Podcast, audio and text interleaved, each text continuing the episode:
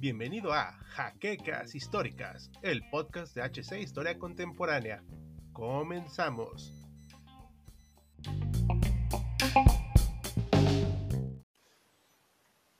En el profundo y vasto bosque de Hyrule, por mucho tiempo he servido como el espíritu guardián.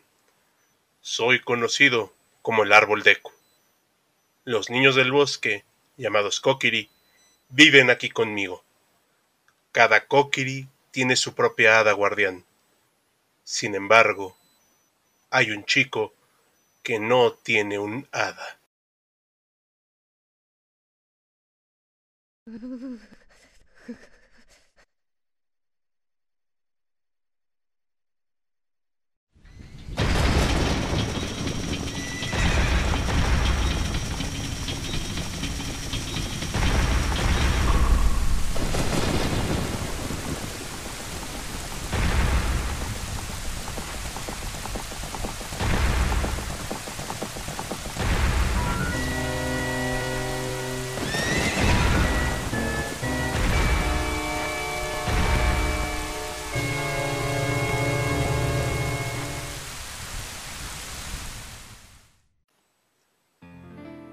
Así es como inicia la aventura en The Legend of Zelda o Ocarina of Time, uno de los legendarios juegos del Nintendo 64, el cual prometía en ese entonces ser una de las experiencias más impactantes de su época y que sigue resonando hasta nuestros días. Hola historiadores, somos Hal Jordan y Lander con ustedes en otro domingo de Pixeles Históricos. Como ya mencionamos, hablaremos de Ocarina of Time, el primer juego 3D de la saga Zelda de Nintendo. Pero antes les queremos hablar de lo que pasó en ese lejano año de 1998. Acompáñenos. El año de 1998 lo platicamos en nuestro video de Banjo Kazooie, pero te daremos datos frescos para que no nos repitamos. En 1998 fue detenido en Londres el general y ex dictador chileno Augusto Pinochet por las múltiples denuncias que tenía en su contra debido a los crímenes cometidos por su régimen siendo solicitada su extradición por un tribunal español para seguir su proceso judicial. También fue el año de lanzamiento de la última consola de Sega, el Dreamcast, pero en el país nipón. Oye, qué coincidencia. Tenemos también un video de esto, por lo que te recomendamos verlo para que sepas de qué hablamos.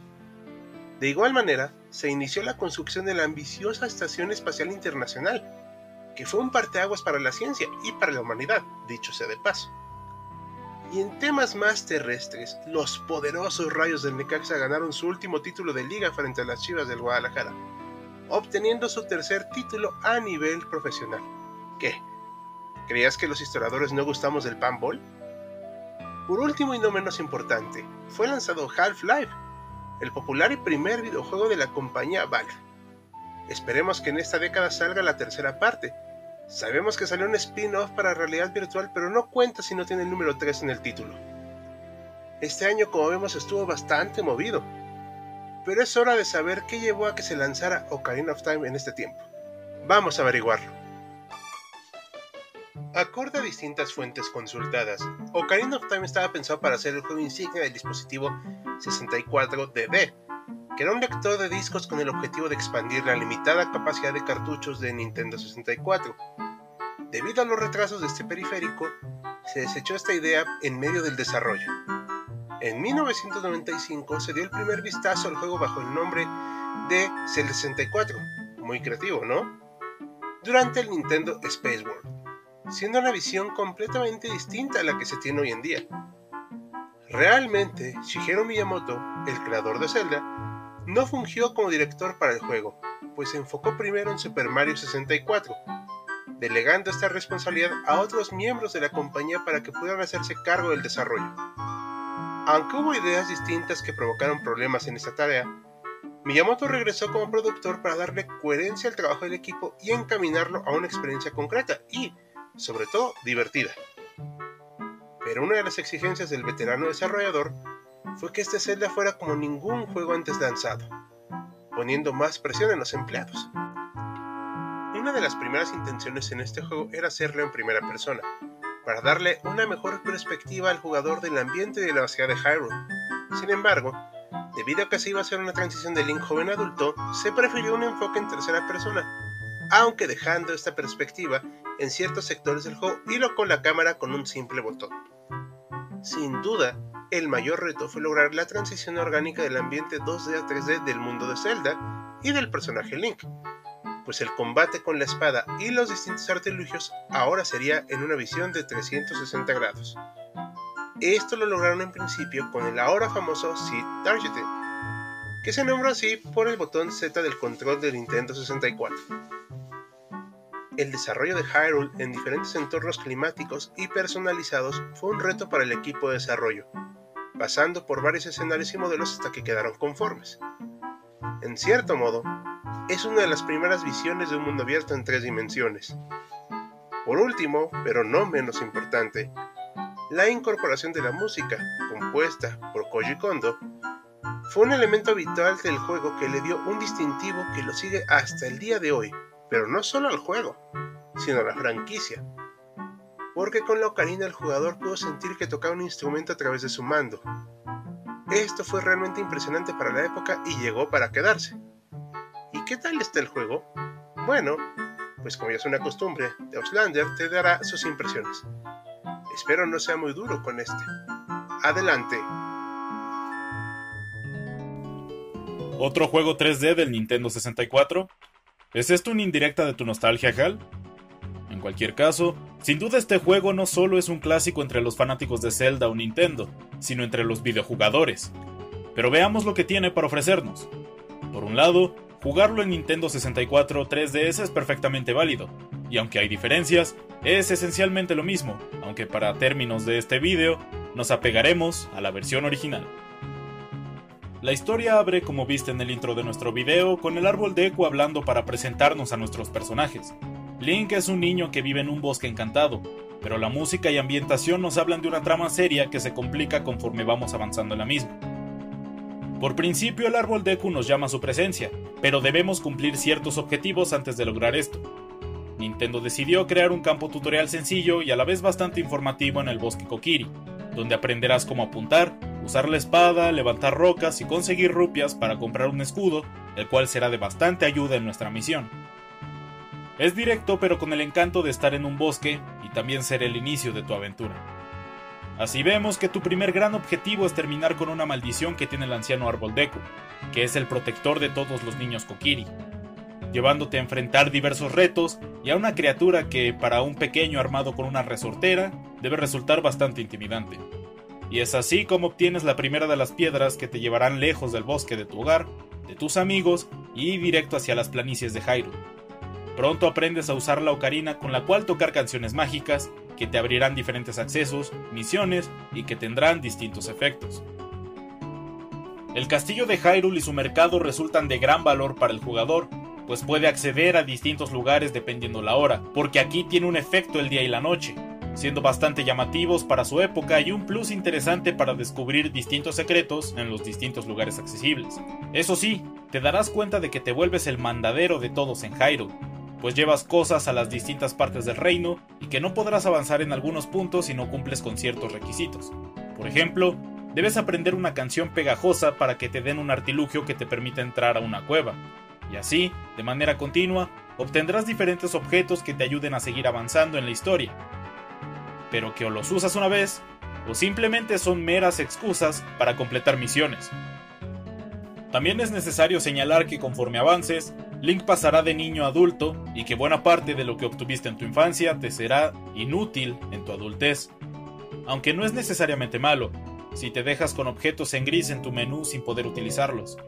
De ahí que es importante hacer varias de las misiones secundarias de niño, porque tus acciones tienen repercusiones en el futuro, lo que es un detalle interesante para el jugador. Y como son los controles, responsivo en general y sin una sensación de perder el control de tu personaje, pero la cámara, como es la costumbre en los primeros juegos en tercera dimensión, resulta fastidiosa en momentos de combate intensos contra jefes o rivales importantes, puesto que muchas veces se oculta o simplemente no cambia de lugar a pesar de estar usando el C-Targeting.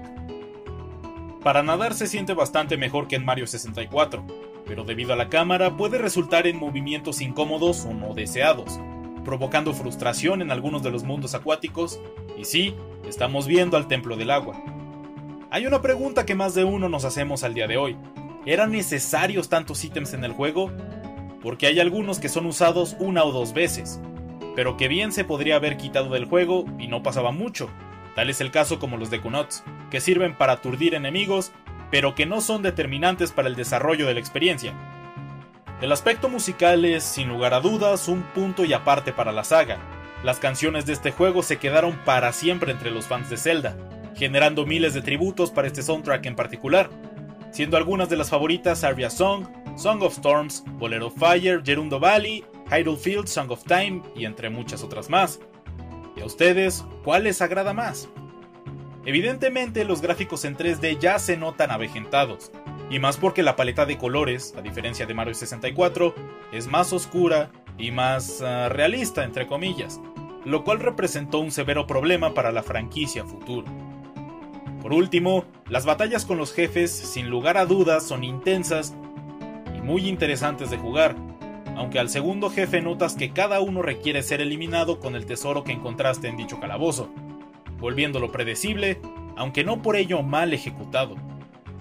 The Legend of Zelda Ocarina of Time es un juego que sin duda sentó precedentes para varios de los masivos mundos abiertos que vemos a día de hoy como The Witcher 3 o Skyrim. Su historia es lo suficientemente interesante para mantenerte enganchado. Sus mecánicas son sólidas, sus personajes carismáticos y también legendarios, así como su aspecto musical, es un gran agregado para los videojugadores. Puede disfrutarse en sus distintas versiones y de seguro a más de uno de los jugadores novatos les parecerá un tanto desafiante, lo cual también resulta paradójico, pues Zelda es bastante amigable con sus usuarios tal vez demasiado para el gusto de los más veteranos. El mayor problema mecánico del juego es en sí su cámara, y que evidentemente ha sido superado en tamaño y ambición por juegos más modernos. Sus gráficos se ven bastante avejentados y oscuros, pero el factor nostálgico nubla muchos en su apreciación del juego. No obstante, no es injugable ni mucho menos, pero es preferible para una mejor experiencia el remake lanzado para el 3DS. Actualmente sigue siendo considerado como uno de los mejores videojuegos de todos los tiempos, y en muchos casos el mejor. Esa discusión bizantina se seguirá dando mientras siga existiendo un interés por este y otros juegos, pero lo que es de destacar es su trascendencia entre distintas personas y de distintas nacionalidades. Solo para darnos una idea, date una vuelta entre los covers musicales de Ocarina of Time para que veas el impacto del mismo. ¿Y qué tal entró en los jóvenes jugadores? Posiblemente les llame la atención un remake del juego en HD o por la referencia a Smash Bros., pero es más que probable que pierdan el interés por su lenta narrativa y que no es necesariamente un juego solo enfocado en la acción. Lo que es innegable es que Ocarina of Time fue un juego que marcó una época y que dejó escuela para todas las aventuras en tercera dimensión. Y alguien en algún lado del mundo está jugándolo de nuevo o por primera vez y está esbozando una gran sonrisa. Esto es todo por nuestra parte, historiadores. Esperamos que este video les haya gustado. No olviden sintonizarnos la nueva quincena, pero antes, puedes visitar nuestras redes sociales que se encuentran en el apartado de la descripción. Tampoco olvides de compartir este material con tus amigos y dejarnos tus comentarios. Nosotros somos Hal Jordan y The Auslanda, agradeciéndote tu apoyo y despidiéndonos. Hasta la próxima.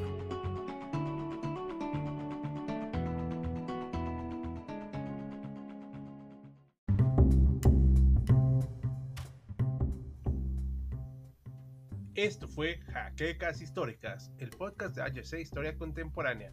No te olvides seguirnos en las redes sociales, enviarnos algún mensaje si tienes alguna duda o quieres hacer una colaboración y de paso compartirlo con tus amistades.